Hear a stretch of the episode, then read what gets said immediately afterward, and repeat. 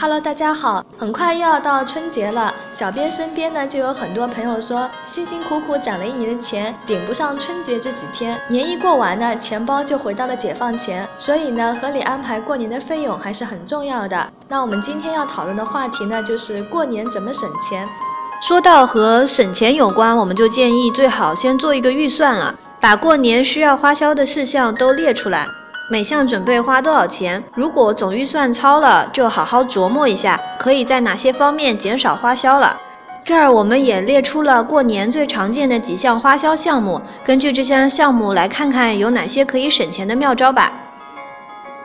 我们主要是归了四大类，第一类呢是年货和送礼，第二类呢是红包，第三类呢是旅游和娱乐，第四类呢是回家的路费。那我们先来看第一类年货和送礼，看看有什么方法可以省下一些钱。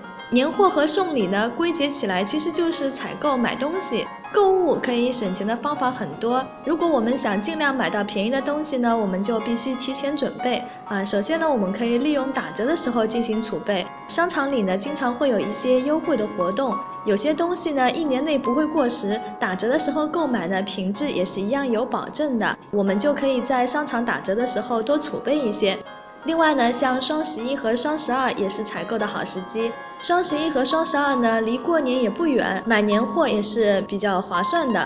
如果礼品的花销过大呢，我们还可以考虑适当的送一些个性化的礼品。个性化的礼品呢，价格相对不贵，但是呢，心意还是在的。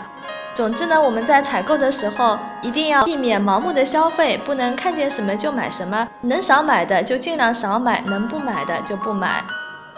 第二个呢是红包，过年过节每一个人都会给小孩发一个红包，这个时候我们也可以用 DIY 礼品来代替，可以考虑一些小孩子喜欢的玩意和一些吃的零食来代替红包。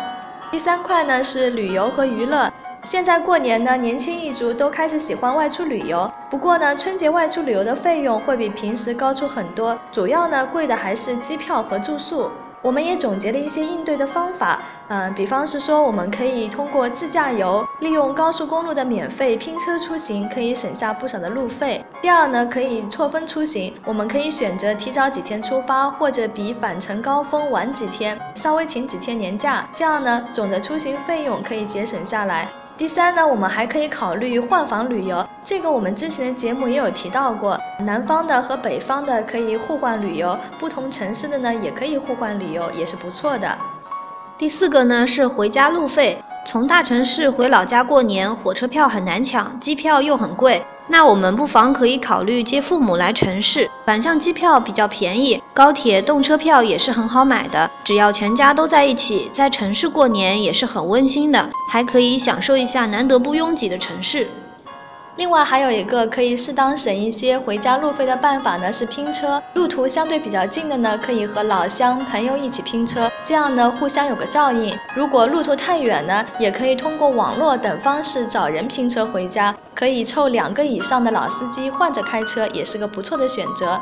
这样呢，既可以省钱，又不用去抢票，大家呢可以一起分摊路费。但是大家还是要注意，即便是和熟人朋友一起拼车，也要签订拼车协议。最好呢，在拼车的时候买份保险。如果是和陌生人拼车，最好先确认对方的身份，必要时呢和对方交换身份证或者其他有效证件的复印件以及电话号码。在出发前呢，最好让朋友送自己上车，并记下对方的手机号码和车牌号。拼车的时候呢，还要避免携带大量的现金和贵重物品。总之，一个宗旨就是拼车呢，一定要注意安全。